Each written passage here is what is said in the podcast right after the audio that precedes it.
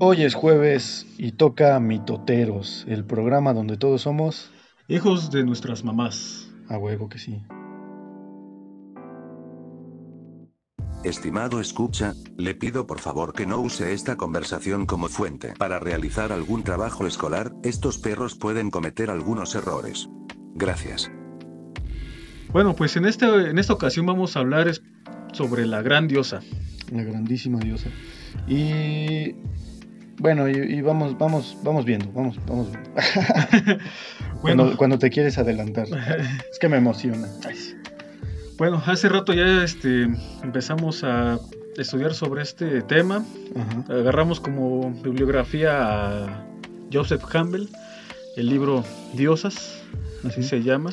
Quien a su vez también se apoya mucho en los estudios de eh, María Gimbutas, que ya habíamos mencionado en el programa de introducción eh, que está culero que sus libros están bien difíciles de encontrar y, bien caros y pues no están traducidos y bueno, ya, ya ven ciertas cosillas escabrosas, ¿no? Pero, pero bueno, pues aquí este eh, pues empieza. este, bueno, me remito un poco al, este, al primer episodio que titulamos Introducción para hablar sobre que no había modelos femeninos para para la búsqueda modelos míticos femeninos, ¿no? Sí, y bueno, a ver, ahorita que estoy así como que me está cayendo un 20 bien cabrón y es que vamos por partes, porque es que hay muchas cosas que decir al respecto para empezar.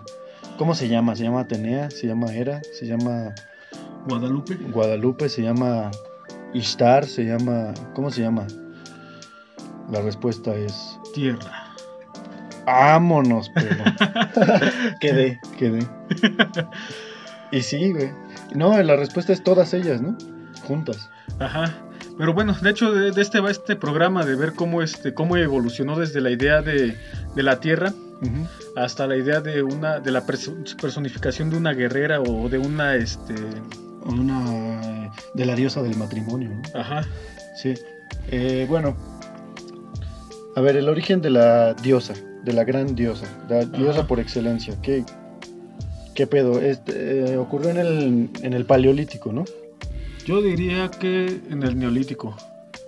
¿Tú dirías que en el neolítico? Ajá, ahora sí que hay como que, desde luego que hay, este, muchas, este, ¿cómo decirlo ahí? No sé si decirlo proto gran diosa desde el paleolítico. ¿Qué es la, diosa del neolítico sino una protodiosa? O sea, a fin de cuentas, todas las diosas que conocemos en la actualidad derivan de esa idea primordial, ¿no? Ajá. Eh, ¿Por qué? ¿Por qué surgiría? ¿Por qué la primer divinidad? O sea, se, sabe que la primer divinidad, el, eh, digamos, sí, pues la primer deidad que, es, que fue adorada por la humanidad fue la mujer. Ajá la diosa. Esa es, la, diosa. ¿Qué es la diosa? Pues la mamacita, güey, tu mamá, la, mamá, la que engendra vida, ¿no? Es eso, o sea, eh, pongámonos en, contexto, ¿no? Estamos en el año 30.000 antes de Cristo, somos seres humanos tribales eh, que recolectamos y cazamos. Y pues, ¿qué es lo que nos dio la vida? ¿Por qué podemos nosotros respirar y ver el aire y digo ver el cielo y este y cazar y, amar a nuestros semejantes por nuestra madre? Entonces eso es como, o sea, incluso en el lenguaje, las primeras...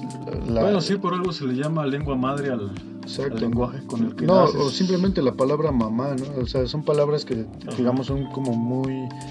Eh, digamos que su raíz no, no, viene de tal idioma. O, sea, si lo rastreamos simplemente es la gesticulación del bebé, ¿no?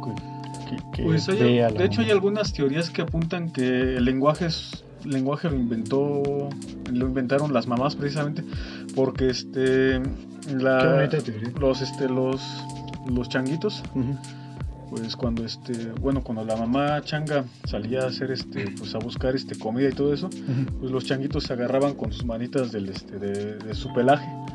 Entonces ya este, cuando se les cae el pelo porque son homo sapiens, ya este. Así como de, oh, soy homo sapiens, pum, se me cae el pelo. Ajá, y el bebé, ah, ya no tengo de dónde agarrarme. Algo así. Pues ya este, la mamá les tenía que empezar este, a tratar de explicar que que no este que no los iban a dejar y por eso para que como que dándoles una proto canción de cuna no una qué bonito. algo así. Y de ahí pues según ese aquí voy a citar otro de mis canales favoritos de YouTube que se llama curiosamente. Hay un este hay una hay un capítulo que se llama cómo surgió el lenguaje y aparece eso sí. Eh, que también bueno después le dedicaremos un video al origen del lenguaje que es todo un tema eh todo un pinche tema bueno, pues en estas, mm, te, comentaba hace rato, ¿no? Cuando eres un ser humano primitivo y ni siquiera tienes que ser primitivo, o sea, eh, yo creo que nuestro primer referente de amor y de y de lo que sea en nuestra vida, de, de todo esto, incluso puede ser positivo o negativo, pero nuestro primer contacto con el mundo es la madre. Ajá. Entonces, eh, obviamente todo esto le da una investidura a la figura materna de divinidad. Bueno, en estas sociedades eh, donde, donde digamos, empiezan a ver, eh, tiene, tiene que haber necesariamente una cierta distinción de tareas ¿no? entre los diferentes individuos pues que están en el lugar.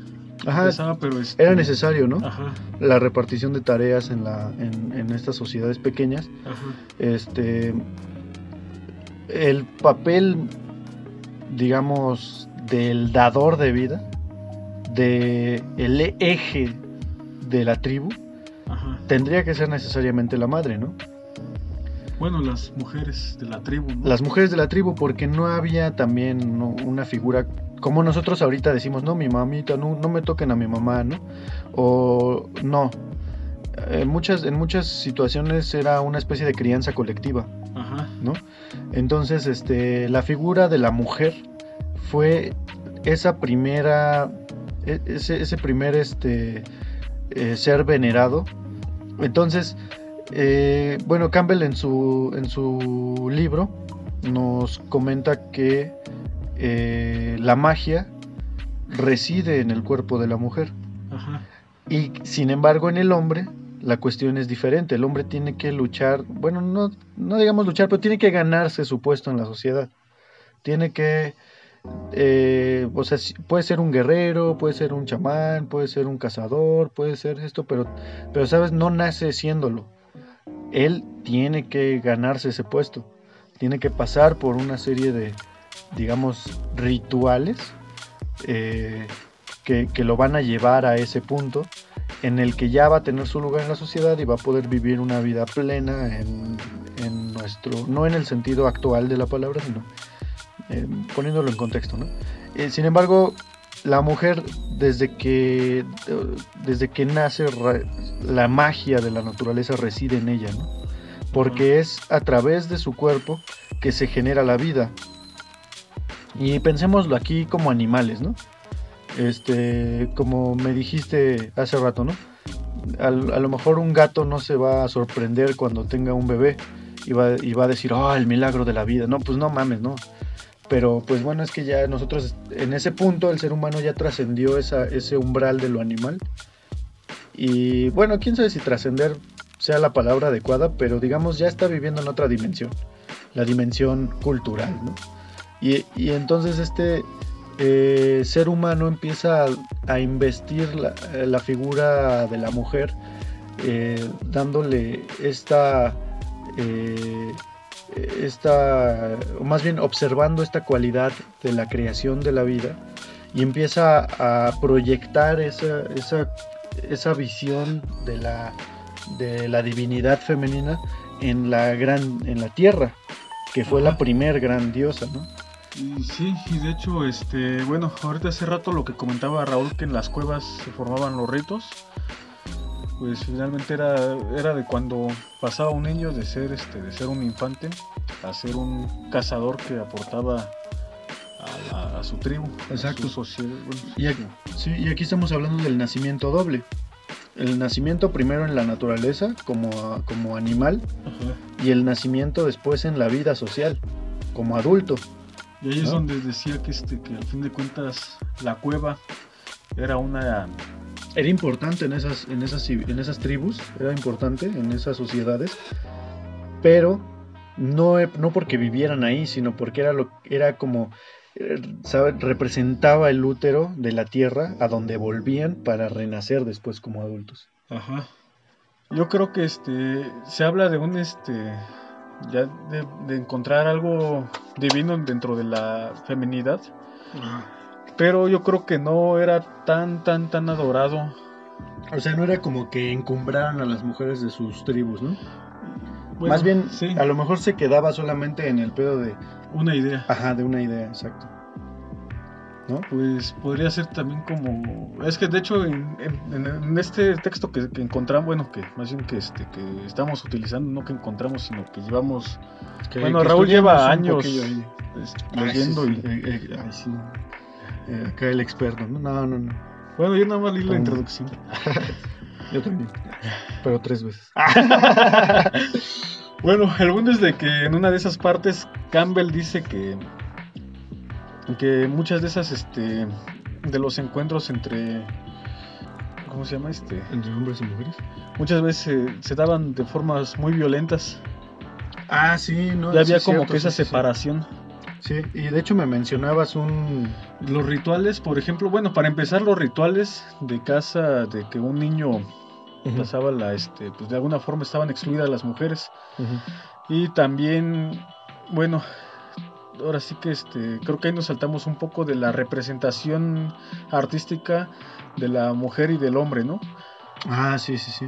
Las, este, las estatuillas que, este, que tenemos este, del Paleolítico.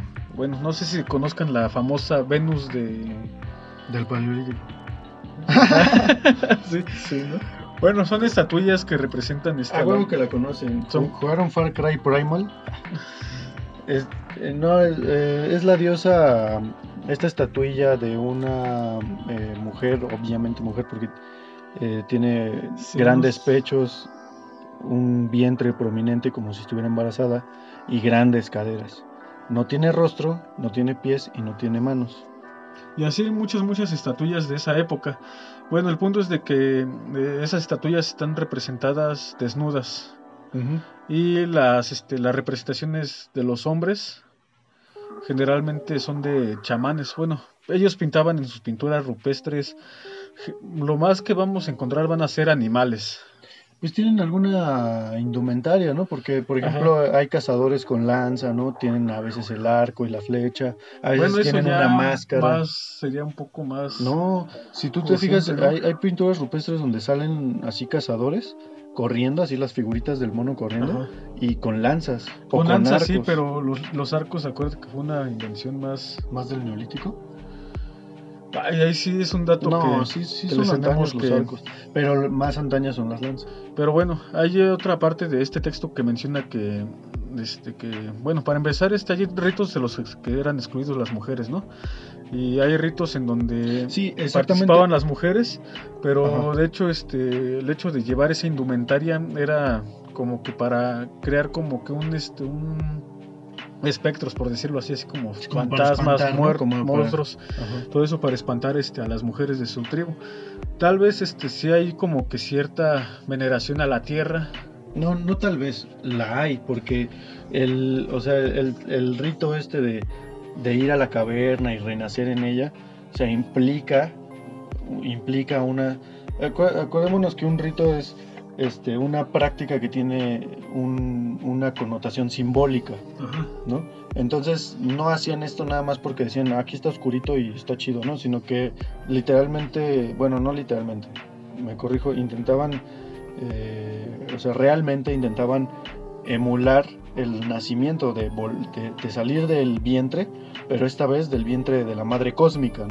De la gran diosa, que, que este, precisamente eh, en el libro algo que se me hizo interesante es que eh, menciona que las figurillas de la Venus paleolítica no tenían rostro precisamente para generalizar, porque lo que representaban no era a una diosa, sino era a la feminidad en sí. Entonces, este, en el caso de, eh, como decías hace ratito, ¿no? Esta cuestión de, de, meterse a la cueva y todo eso era puramente masculino. O sea, solamente los hombres podían hacer en la sociedad. Hay este ritos en donde sí participaban, la, la mujer no sabría decir. Pero son diferentes y, muchos ya también son del neolítico, cuando se empezó a hacer el cultivo, ¿no? Creo que no. Lo que pasa es que cuando una, o sea, cuando las mujeres empezaron a... a, a Vamos a, vamos, aquí este vamos a poner este un punto y aparte. Esto fue lo que ocurrió en el Paleolítico, ¿no? Sí, sí, sí. vamos este, vamos a dar ahorita un salto, ¿no? ¿Qué es lo que pasa alrededor del año 12.000, 10.000 antes de Cristo? Y es que se descubre la agricultura. Ahora sí vamos a este ya descubierta la agricultura de maneras muy rudimentarias, ¿no? Sí, obviamente.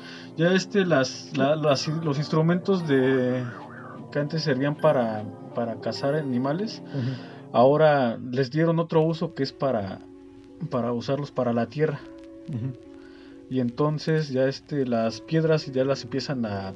Bueno, las puntas de, de los instrumentos, digo, lo que hoy sería el filo de un machete, más bien de un hacha. El hacha fue, el, fue uno de los instrumentos más, este, más antiguos, bueno, más prehistóricos que, existen. Y ya este ya le, le, empezaron a dar a la piedra una forma un poco más tenía mucho más filo, era más, este, ¿cómo se le dice? Más este, sofisticada. Bueno, ahora aguanta nada más aquí una cosita, ¿no? Las mujeres, como en estas sociedades paleolíticas, o sea, volviendo al paleolítico, a, la época paleolítica, este, se dedicaban a la recolección y tal. Mm, recolección de raíces, de frutos, ¿no? Ah, es cierto. Tenían un acercamiento con las plantas. Íbamos este, a, este, hacer este, como que un apéndice a este, este paleolítico y es que les decían este las sociedades de cazadores recolectores. Ajá, sí. Los hombres se dedicaban a la caza y las mujeres a la recolección. Ajá. Y en un punto menciona, ¿no? La caza mayor, o sea, la caza de animales grandes. Sí. Y las mujeres a la caza menor, que quiere decir la caza de animales pequeños. Ajá. Y a la recolección, sobre todo a la recolección. La cosa es, eh, se empiezan a establecer los roles de género. Desde el paleolítico. Desde el paleolítico. El hombre se dedica a cazar, la mujer a recolectar, ¿no? Y a criar. Y, muchas veces también no nada más a cuidar del hogar, sino a construir el hogar, literalmente. Y a mantener al, o sea, y no hablamos de aquí de una mujer, de que era la madre de la familia, sino al conjunto de mujeres.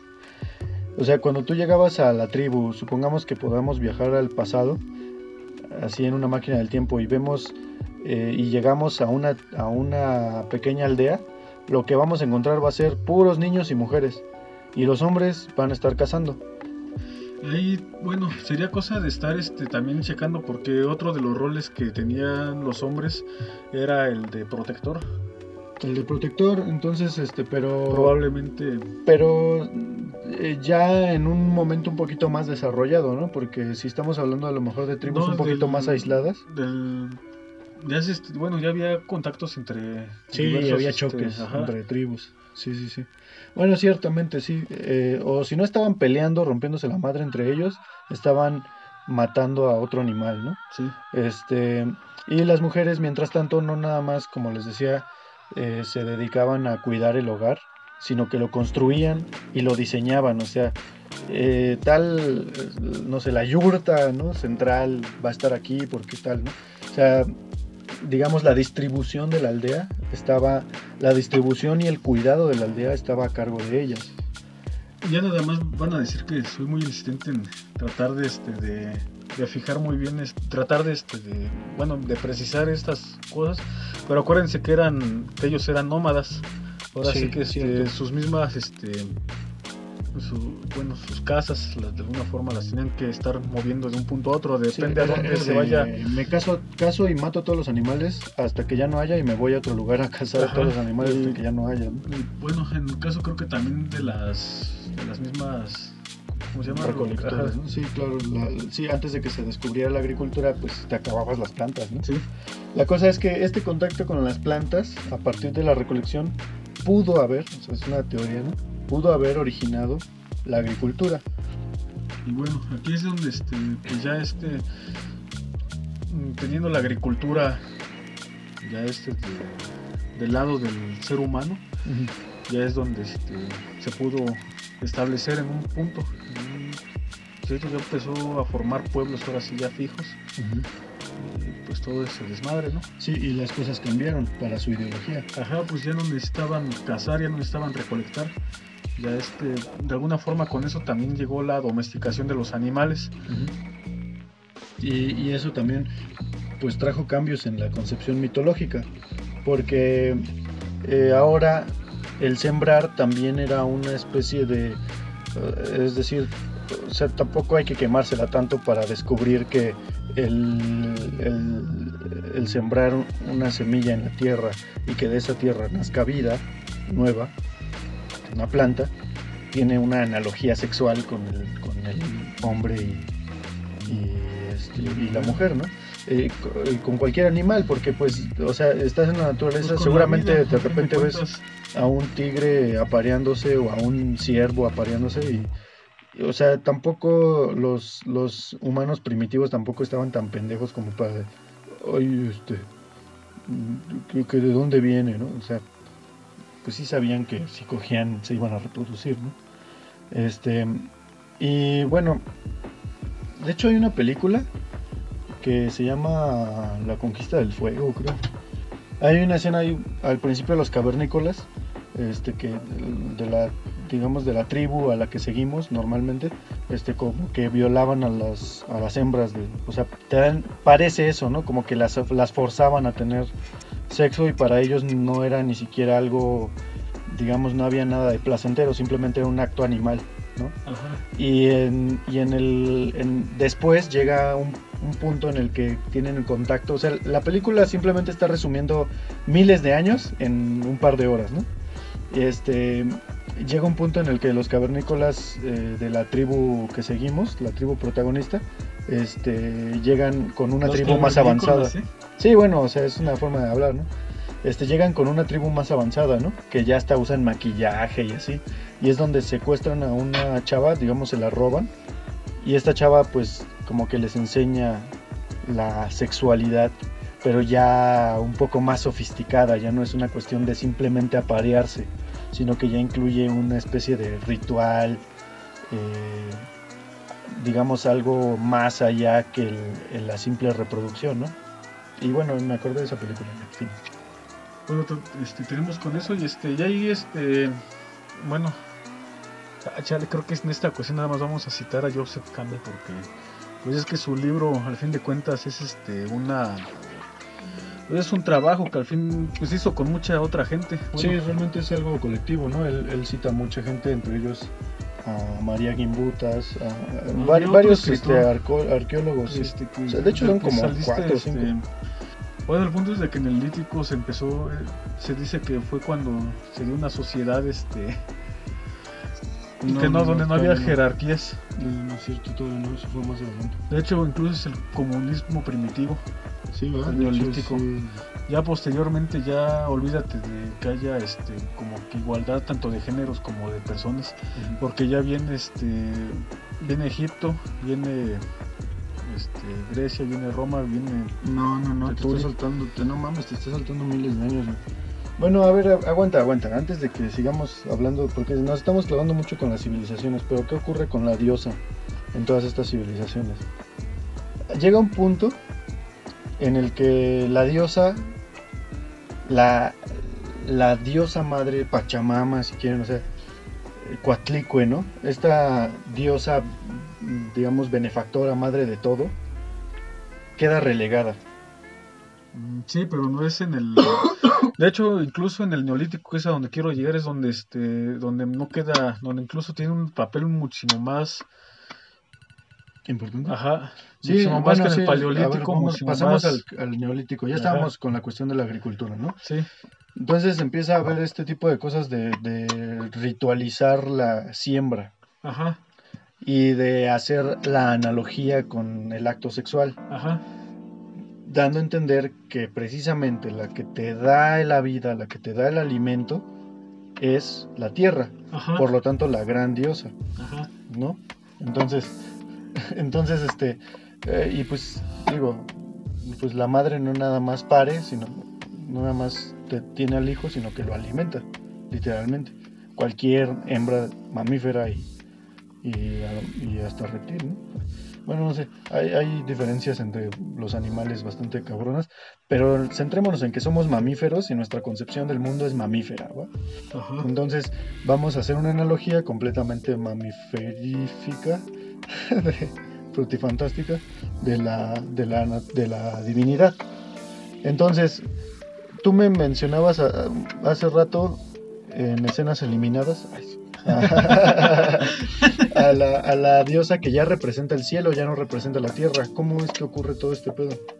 Ah, pues no sé, solamente ahí dicen el libro Pregúntales, eso. yo no, yo no nací en esa época, carnal. Pues yo yo no no había nacido. ese libro, yo nada más leí la introducción.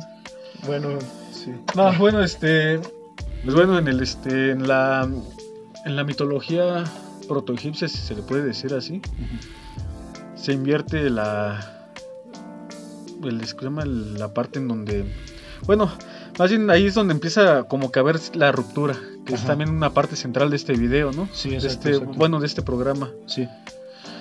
Eh, está como que Como que se invierte el papel. Sí, ¿no? bueno, eh, para los protoegipcios, si se les, se les puede decir así, está el mar. Sale una montañota y después este como que del mar de repente se divide y, y sale la tierra y sale el cielo. Ajá. Pero ahora sí que lejos de Oye, eso pensar está en muy como- bíblico. Bueno, es que son las este todo está bien conectado.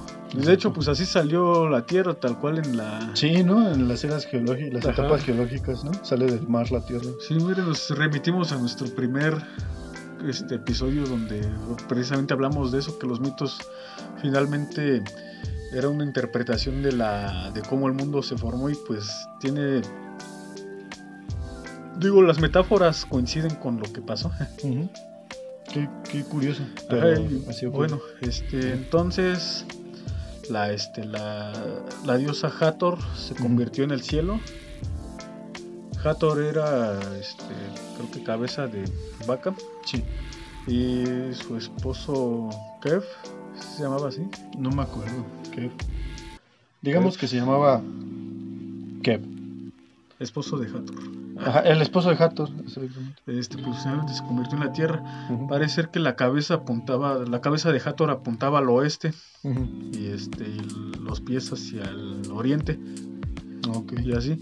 Y algo este parecido pasa al este en la teogonía, en la teogonía griega y es que este Gea ahí en ese caso pues es invertido es la tierra Ujú. y Urano el, El cielo. cielo. Ahí el que lo separa parece ser que es el dios Cronos, Los el separa. tiempo. Mm, Sí, de hecho sí, po- porque recuerdo que dice, ¿no? Que, que el- el- la época de Urano es completamente caótica, ¿no? Ajá. Este, y los dioses, digo, los titanes y titánides se organizan para, para separar a Urano de, o sea, pues como que cogían muy duro Urano y Gea y dijeron, no, estos güeyes van a desmadrar el universo si siguen así y pum, los separan, ¿no?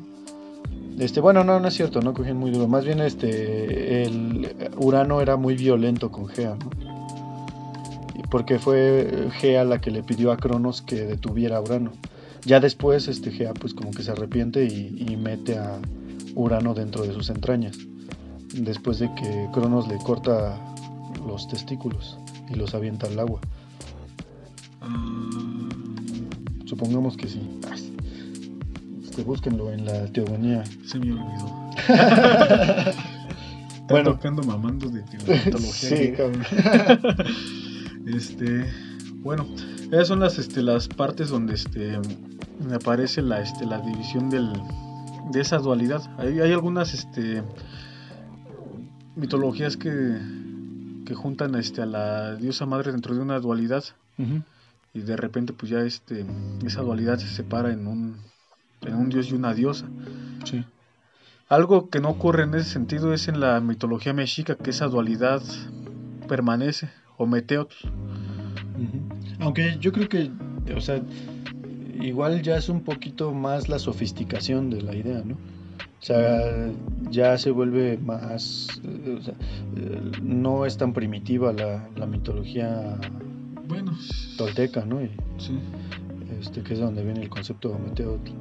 No, no es tan primitivo, pero, eh, o sea, sigue manteniendo ciertas raíces, ¿no? Sí, además creo que este, pues bueno, de alguna forma, pues ahorita estamos manteniendo un este, pues un contexto muy del este, del, del de Oriente Próximo, del. Mediterráneo. Sí. Es que pues sí, este, aunque tengan conceptos parecidos, pues no van a ser, Lo mismo. ajá.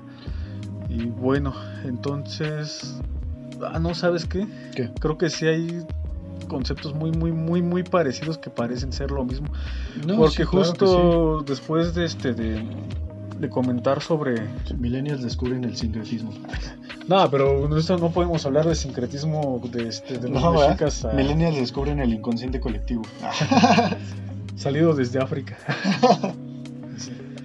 este ah no de hecho bueno según este el- los apuntes que yo había hecho primero era otro tema de los que íbamos a hablar antes de la separación de la dualidad pero bueno vamos a hablar sobre este sobre otro mito que se presenta en muchas mitologías que es el el sacrificio de la diosa. Este, ahí. Campbell, yo me acuerdo que lo manejó de un, de un dios masculino en específico, pero bueno, en otras mitologías se maneja más sobre un sacrificio de la diosa que consiste en, en el asesinato y la mutilación. Sí. Y tenemos el ejemplo más, más que bueno, que yo creo que la mayoría de personas más conoce es el de Tiamat. Ah, Y aquí en México el de de- Antes de hablar de Tiamat y de Zipacli, antes de eso, o sea, eh, ahorita estamos en el neolítico, ¿no? Ajá. Bueno, ya estamos avanzando tantito. Lo que, lo que ocurrió con el neolítico es que la agricultura, la, la agricultura propició un ambiente, eh, digamos, próspero para que una tribu dejara de ser una tribu y se convirtiera en una pequeña aldea, luego en una ciudad y posteriormente empezar a, amurallar, a, hacer- a ciu- a hacer ciudades amuralladas.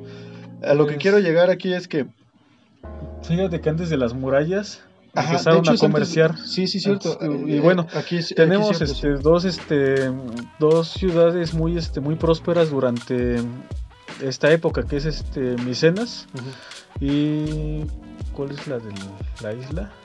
Creta. este, Ajá, sí, Creta. ¿no? La Creta minoica. Creta Minoica y Micenas. Pero bueno, a ver, aguanta, nos estamos yendo unos cuantos miles de años para adelante. Es que quiero volver porque antes del, del- de ese mito del sacrificio que me comentas, hubo, había otra, era otra naturaleza, digamos, era el mismo mito pero contado diferente. Haz de cuenta que antes eh, el mito del sacrificio de Tiamat no es el mismo mito del sacrificio de los, por ejemplo, de los pigmeos. Este, o de, bueno, no, es que los pigmeos eran más bien de cómo le quitaron los hombres la magia a las mujeres, ¿no? De que mataron a todas las mujeres de, este, de su tribu y les quitaron así la magia. Es- es- este, es- lo mencionamos en escenas eliminadas, pero no lo van a escuchar jamás. Van a tener que investigarlo. Eh, risa malévola. No, eh, la diosa madre se sacrifica a sí misma para darle vida al mundo. Esa es una versión muy, muy primitiva del mito del sacrificio. Ahora, pasa el tiempo, los roles, digamos, cambian. El dominio pasa a manos de los hombres. Pero que Porque, ¿sabes bien- qué? ¿Sabes qué? En, el, antes del mito de Tiamat, sí. existían otro sistema mítico también sumerio y era el de los, el de los este el del sacrificio personal bueno como que pues, voluntario. no es tanto sacrificio pero aquí por ejemplo tenemos a la diosa me parece que Inanna que es una diosa que eh, digamos em, le da vida a las cosas pero con, de buena gana pues no es obligada a formar el mundo. Eh, no sé, aquí a lo mejor pensaremos en tipo Gea, que de buena gana agarra y, pues dice, vamos a tener a todos los dioses, vamos a darle forma al mundo, ¿no? este, eh, pero es que estamos hablando de un mito tan antiguo que no hay nombres de dioses, ¿no? Entonces, lo que eh, Campbell menciona es que cuando, eh, por cierto, el mito de Tiamat se encuentra en el poema Enuma Elish, que es también un poema muy, muy antiguo, es como una teogonía sumeria, en donde, y bueno, de hecho ya sería más Babilonia que Sumeria, ¿no? Este, eh, porque bueno, de Sumerio, de dioses sumerios está Istar. Eh, vamos a dar un salto de años, ¿no? Si no, se nos va, nos va a acabar el tiempo aquí. Este, primero, la diosa se sacrifica a sí misma para dar la vida al mundo. Ella misma se desmiembra, ella misma hace todo. Es más, ni siquiera tiene que desmembrarse, simplemente pare al mundo. Ajá. Pero el pedo con Tiamat, la, la, gran diferencia con Tiamat es que aquí ya estamos hablando de un mito de supremacía del hombre sobre la mujer. Y es aquí donde ya la ruptura de la ruptura mítica entre el principio masculino y el principio femenino se manifiesta en su total y completamente destructiva, así que se manifiesta en su manifestación más manifestada. Y es que en el mito de Tiamat es el dios Marduk, nieto de Tiamat, el que digamos, eh, desafía, bueno, no la desafía, sino que simplemente va y la mata, así la masacra sangre fría. Y hasta Campbell en el libro dice, no mames, si, si Marduk hubiera sido un poco más paciente, la misma Tiamat hubiera dado a luz al mundo. Pero ¿qué hizo Marduk? Agarró y desmembró por completo a, a Tiamat y aquí algunas personas ven una analogía con respecto al conocimiento, ¿no? Porque lo que hace es este, asir cada parte de Tiamat, como dándote a entender que está entendiéndola, ¿no? Este, pero eh, no podemos olvidar un hecho fundamental y es que es involuntario. Tiamat es asesinada brutalmente y con sus, con sus, este, aparte de que el poema le da connotaciones malévolas a Tiamat, cosa que ya te da a entender cierta perspectiva, ¿no? Cierta perspectiva. De hecho, creo que todos sus nietos estaban cabreados con ella, ¿no? Nadie la quería, güey. Marduk quien. Ajá, fue Marduk el héroe, ¿no? En, en, el Numa Elish, Marduk es el héroe. Pero pongámonos un poquito en los zapatos de Tiamat, la abuela de todo, ¿no? Eh, es que yo creo que ahí no se puede poner así porque finalmente estás hablando de dos mitos diferentes. Estás hablando a lo de... Que quiero, a lo, que quiero llegar es un ejercicio de imaginación, ¿no? A lo que quiero ah, llegar es que... a lo que quiero llegar es que eh, cambia la perspectiva. Es lo mismo, pero cambia. Ahora es brutal, ahora es involuntario, ahora es forzado. Ahora es impuesto. Entonces, ¿y quién es el que lo impone? El hombre sobre la mujer. Entonces empieza a haber una justificación de la violencia. Entonces empieza a haber una supremacía de la este, racionalidad del hombre. Bueno, aquí tenemos entre comillas. yo creo que se puede este, decir rápidamente cómo es que pasó de, este, de, de ser un mito del este de dices Ishtar, ¿no? Ajá, no, no, de hecho Ishtar no, no, este... Bueno, estamos hablando de que el sacrificio este, voluntario para dar este vida al mundo y todo eso sucedió ese mito fue es este es neolítico. Sí, exactamente, sí. Y entonces después este durante el neolítico lo que pasó fue de que ya se empezaron a hacer este las incluso de hecho ya se empezó posteriormente al neolítico pues, se inventó la escritura. Bueno, sí se inventó más bien, sí es una invención la cual. Bueno, a ver, aguanta, no, no quiero dejar este cabos sueltos, ¿no? Eh, eh, lo que les decía hace ratito del, del asesinato de las mujeres, de, de los... ¿De es un- ajá, no, no de las eh, mujeres, es un mito este que también es neolítico. No, paleolítico. No, ese sí es neolítico. ¿O es paleolítico? Paleolítico es el.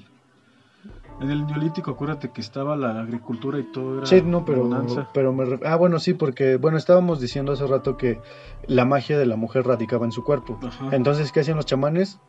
Pues vamos a desmembrar a las morras, vamos a este asesinarlas a todas. No, pues, eh, de- ahí Y- dice que a las más viejas y a las jóvenes les negaron el, este, la... La magia, Ajá. exactamente. Ahí los, este, los hombres se quedaron con la magia, pero eso es del paleolítico. Sí, ah, sí, bueno. ya para no sí, quedar con esos sí, para- para no- sueltos. Exacto. Este, pero para que se para yo, yo quiero como que, que se note este que hay una búsqueda de, de mítica mítica del ser humano, del hombre Ajá, de arrebatar a la mujer. Y, eh, y en este caso es arrebatar su propia divinidad, cosa que se termina de concretar en el mito de Tiamat. Sí, pero Sí y no. pero hay que este hay que bueno es que ahorita de alguna forma estamos viendo la incluso tal vez tal cual este no estamos viendo un mito sino estamos viendo la historia de cómo fue evolucionando el mito Exacto, sí. Entonces, esto, bueno, esto no son mitos este, y leyendas, chavo. regresamos otra vez este a las sociedades que ya estaban empezando a componer teníamos sociedades más que nada este cuando ya se empezaron a formar en ciudades, ellos no pensaban en murallas porque no pensaban en la guerra, ellos nada más pensaban en comerciar, Sí, los cretenses y los minoicos. sí. Este. Creta minoica. No, más pero bien es, que te- y Micenas. Sí. Bueno, pues es nada que más, sí. este, tenían armas, pero las usaban nada más de adorno. Posterior a eso, y también lo mismo pasó en este en el Oriente Próximo, con este que que vinieron este del norte, Las tribus arias, ¿no? ajá, del este el- les llaman indoeuropeas Sí, vin- vinieron este, tribus guerreras, para Ajá. pronto, ¿no? y de Arabia las tribus semitas. Entonces, ¿qué es lo que pasa? Vamos a enfocarnos ahorita un poco en el norte, ¿no? Llegan del norte las tribus, este, ¿Y- ¿Indoeuropeas? eran, este, sociedades de, este, de, de, de guerreros y de pastores. ¿Y quiénes creen que eran sus dioses principales? El dios del trueno. Ah, sí, cabrón. Y ahí, eh, ahí, ¿por qué creen que Zeus es tan promiscuo en la mitología? Es una forma de, de darnos a entender, de una forma simbólica, cómo estas civilizaciones fueron, no digamos conquistando, tanto como Sí, asimilando, o sea, sí conquistaron. y se asentaron, se asentaron en lugares, pero más bien asimilando a esas otras civilizaciones que ya estaban ahí asentadas y este y terminaron cazando a las diosas madres de esas diferentes de esos diferentes lugares con, con sus dioses principales, porque resulta que los dioses masculinos están completamente centrados en la guerra, en la dominación y, y, este y en pues no la muerte porque también la diosa es la diosa de la muerte, pero por lo menos en la conquista y el poder, Ajá. ¿no? Y por eso es que, este, que, pues ese mito del mito de Tiamat cambió. Exactamente. Ya no es la, este, ya no es la diosa que está ofreciendo voluntariamente un sacrificio para dar, este, para dar vida, sino que es la diosa asesinada por, bueno, en este caso, pues por un hombre, al fin de cuentas. Sí, y ahora veamos a esta civilización diciendo el gran héroe Marduk, Ajá. el gran dios Marduk, terminó matando al monstruoso dragón Tiamat, para darnos la vida, ¿no? Y ahora, si se fijan, le arrebataron hasta eso a la diosa.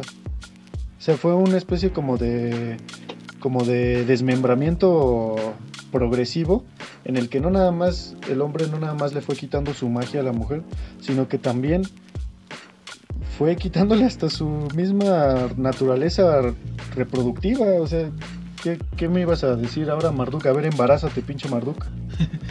¿No? Bueno, de hecho, este, pues estaban sus, sus hermanas. De hecho, sí podía. Zeus tuvo a una hija de la cabeza, ¿no? Así, de la rodilla. Pero es porque se comió a su mamá de la diosa.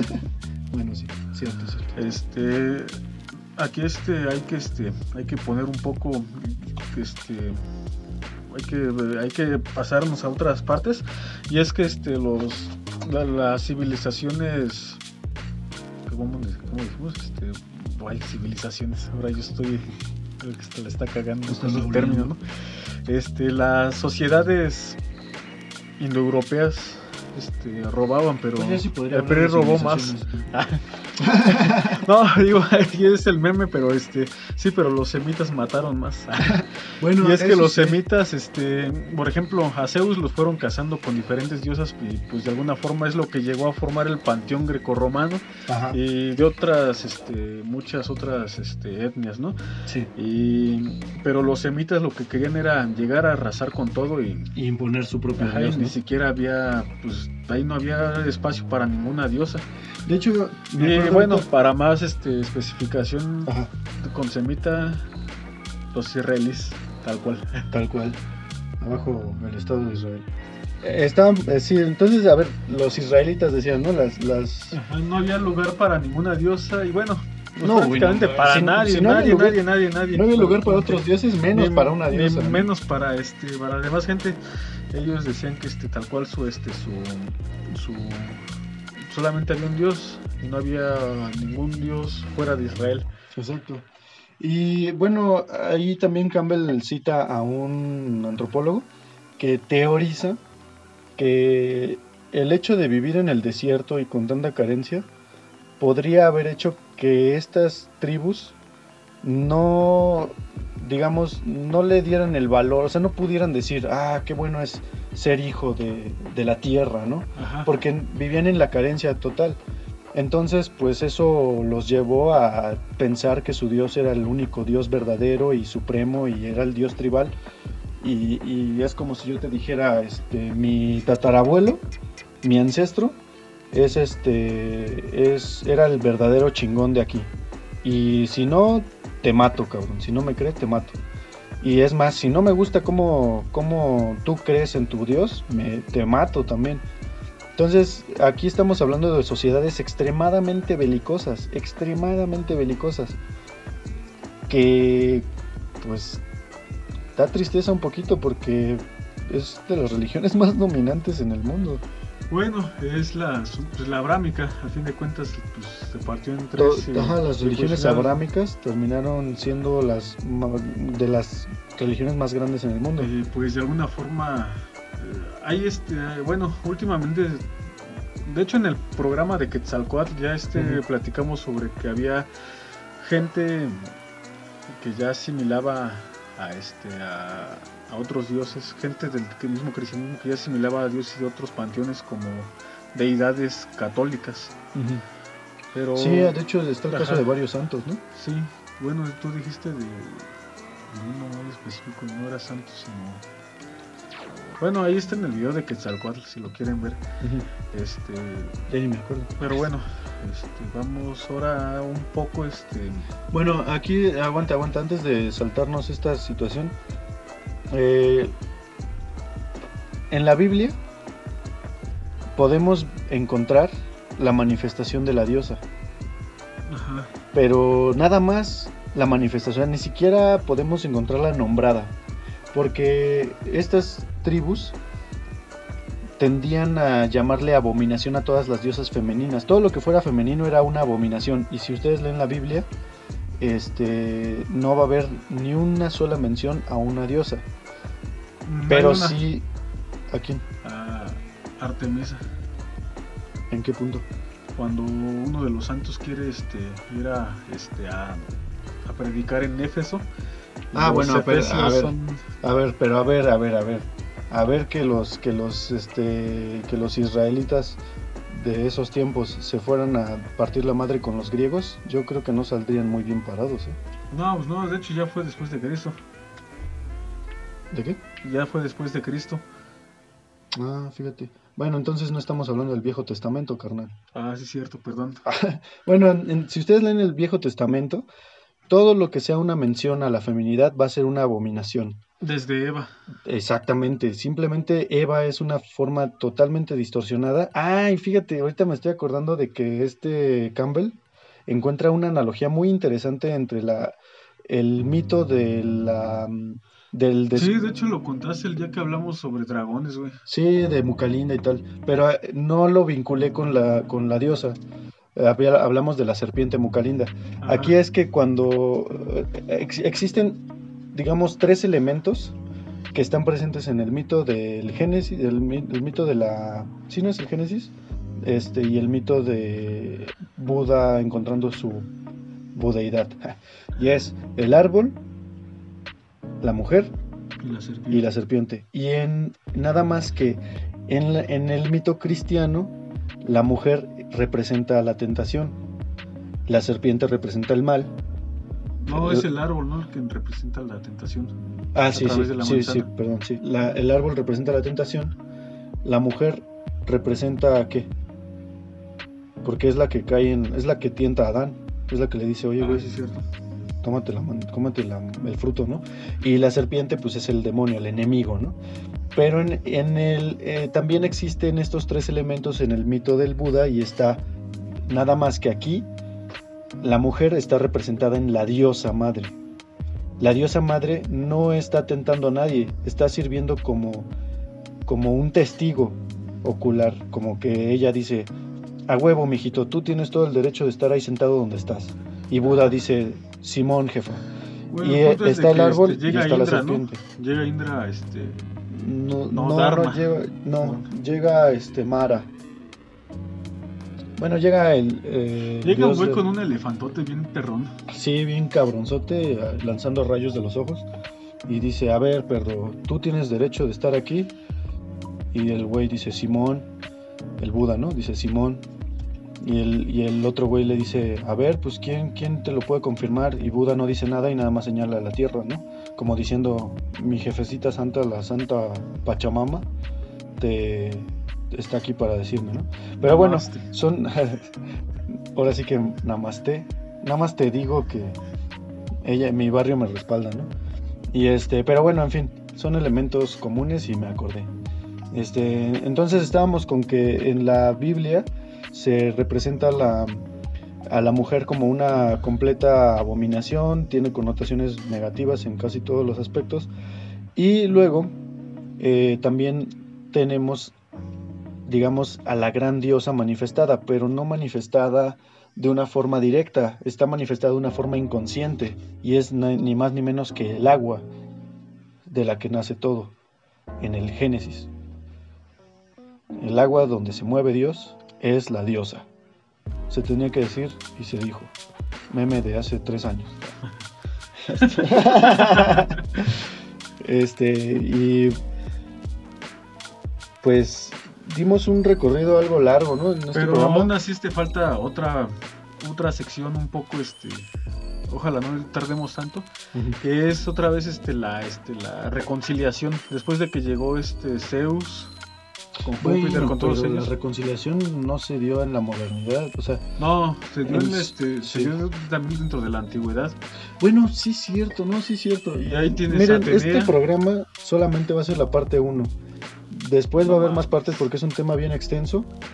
Porque sí es cierto, después llega a tener, no manches, Artemisa es casi casi eh, la forma más pura de la diosa, Artemisa. No, es Cibeles.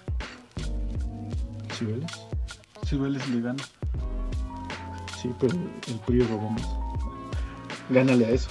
No, pero aparte de donde... Eh, es que de Artemisa y después ahondaremos más en el tema, pero de Artemisa viene la figura de la Virgen, de la Virgen María. Y después ahondaremos más en ese tema. Y es que la Virgen María tiene una especie de reivindicación dentro del cristianismo. Oye, eso sí es cierto. De hecho, este, bueno, sí. Al fin de cuentas, este, bueno, hace rato le decía a Raúl que este que a, pesar de que, este, de que en sus inicios la, religión abrámica, que al fin de cuentas fue la, este, la pues, tal cual la hebrea, este, tuvo, tuvo ese esa parte tan este tan tan oscura Sí. que de hecho la siguió teniendo el catolicismo y el Pues en muchos aspectos. pero de O todas sea, formas, bueno, en la parte este, en, teniendo, en sí. la parte ya este mitológica Ujú. y espiritual yo creo que pues este Sí se tomó otro- un poquito, otra dirección Sí. y ahí tenemos este a la la Virgen de Guadalupe Pues no nada más a la Virgen, a las vírgenes en, en- en general, ¿no? Porque hay un chingo de vírgenes, pero pues todas, yo creo que la máxima virgen, o sea, más allá de Guadalupe, a lo mejor para nosotros como mexicanos es Guadalupe, pero realmente la virgen este, más chingona, la que le gana a todas, es este, la Virgen María. Artemisa le gana. Artemisa es la Virgen María, carnal. Vámonos. No, porque Le quitaron el arco y le pusieron un manto. porque nunca, Ah, luego te, este, luego te demuestro que sí, pero en el siguiente programa. Bueno, Bueno, no, no en el siguiente, en, en el programa número 2 que hagamos de esto, que no va a Ah, ser yo el creo que el siguiente. próximo programa hay que hacer un mitos y leyendas así rápido. Como se, mitos y leyendas es nuestra salida rápida cuando no queremos trabajar. Bueno, entonces yo creo que este, pues es que sí ya va un poco largo este programa. Ten- teníamos un poco más de material, pero pues de alguna forma sí necesitamos Es ahondar. un tema muy, muy extenso y muy, muy allá. interesante. Y yo creo que con esto pues podemos como que despedirnos. Yo nada más quiero despedir el programa con una reflexión. Ay. No, pero este lo que decías eh, de de lo de los mitos, de cómo somos los mitos o nuestras vidas van a nutrir los mitos futuros, ¿no? Y Ah. cómo es tan importante que pues reinventemos todo esto, que nos conozcamos y que conozcamos nuestro contexto. Ah, ¿saben qué? Algo que sí quiero agregar ya que Raúl comenta esto. Y es que este ya ven que este que hay mucha gente bien puritana que, que dice que este que sa- ¿sabes sabes qué comentarios he llegado a leer? Que es que no es que esta gente luego este cambia los mitos, pero con sus conveniencias políticas. como si como si Como los- si los mitos no, no tuvieran ya ese tipo de connotación. desde hace muchos años. Desde, no mames, sí, Bueno, no, desde hace desde que se crearon casi casi ajá, porque milenios. A, a menos que nos remontemos a estos mitos tribales y este tipo de cosas muy, muy arcaicas, este, pues siempre hay. Por eso hay diferentes versiones de un mito, ¿no? Pues sí, y pues bueno, los seguimos invitando a que, a que disfruten de esas variaciones de los mitos y que ustedes mismos creen sus propios universos a partir de esos mitos, Sí. como lo hizo pues este Hércules en la película. Digo un poco un poco simplón, pero O Eso fue lo que hizo. González. ¿no? ah, bueno, eso ya es este un cambio un poco más drástico. Pues no, no es un cambio, más bien es una readaptación del mito. Sí. ¿no? Pero bueno, pues sí, eh, eh, realmente la mitología es el mundo interno del ser humano. Y se va a seguir cambiando siempre. Exactamente, siempre. no va a haber, no va a haber un punto de, de- en el que digas tú, ya, aquí la humanidad alcanzó su máximo. No, no, no, la evolución es adaptación al Y es más, ahí el está el, este, el, por ejemplo, el de que este llega Marduk y asesina a, Ti- a Tiamat. Entonces creo que al fin de cuentas fue lo que pasó con Perseo. Llegó Medusa y en una reinvención ella fue quien lo mató porque se adapta a este, a, a este tiempo. Así como el- ese mito de Tiamat se adaptó al tiempo en donde eh, este, la- estas sociedades arias llegaron a- al Oriente Medio y a Grecia, pues así pasó- pa- está pasando en este momento también. Sí, así es. Sí, y este y es muy importante también estar conscientes de esos cambios, porque mm, lo que pasa con eh, la diferencia entre Perseo asesinado por Medusa actual y eh, este eh, Marduk matando a Tiamat es que la gente que creía en Marduk realmente tenían una fe hacia ese hacia hacia esa mitología. Y actualmente solo se ve como una especie de pues, que dices tú es arte güey. No sé pues, alguien lo hizo y, y está chido no actualmente no tiene tanto peso para nuestras vidas conscientes para nuestras vidas digamos para nuestra vida diaria pero sí tiene un peso inconsciente. Y creo que la simple manifestación de esa, de esa representación, esa variación de Medusa matando a Perseo, ya indica mucho de lo que habita en nuestro inconsciente. Ajá, y habla de nuestra época al fin de cuentas, y es totalmente valioso. Sí, exactamente, exactamente. También es importante, eh, o sea, sí es importante eso, pero también es importante reconocer los símbolos que pueblan nuestra mente, ¿no? Y que pueblan a la, al inconsciente colectivo y que y hay ciertas cosas que tal vez si pensamos en un sentido un poquito más estricto mm, no serían tan positivas porque por ejemplo Medusa no representa a la mujer Medusa representa el pánico, eh, el terror eh, que te paraliza. Eso es lo que representa Medusa y por eso Perseo es como el chingón porque eh, Perseo vence su propio miedo, ¿no? es como si fuera la fobia a las arañas. Pero por ejemplo eso también pasó al fin de cuentas con Marduk. Ahora sí que le cambias el, este, una, el significado y ya queda... Y de hecho aquí, bueno, yo quisiera ah, cerrar el programa si mi amigo Rulfino me lo permite, con una reinvención del mito de Tiamat que hice en un pequeño poemita chiquito. No sé si pueda leerlo. Y dice más o menos, eh, a ver, déjenme lo busco. Eh, déjenme lo busco. Bueno, ya. Y dice más o menos así. Dice, Santa Madre del Abismo primera víctima del orgullo heroico de un despiadado hambriento de proezas. Ruego en silencios por el perdón, pues amo la tierra como amo el cielo, te reconozco ahí, pero yo me reconozco en el infame Marduk, el impaciente destructor, el que cercena con la razón, esa triste urgencia de asirlo todo.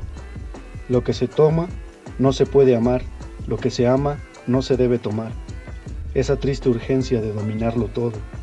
El pecado original no nace con las crías, ni la mujer, ni la serpiente son culpables.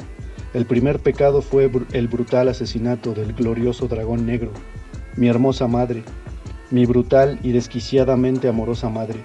Me acoges en la oscuridad de tu entraña, en la paz del caos eterno, donde respiro y me das forma, donde me disuelvo para ser. La mirada del dragón es insoportable, pero su sufrimiento es nuestro. Renace, grandiosa como siempre fuiste, Déjame parasitar en tus extensas alas, regocijándome en mi pequeñez. Déjame ser feliz en el coágulo de tu sangre, y si mueres otra vez, ahora llévame contigo.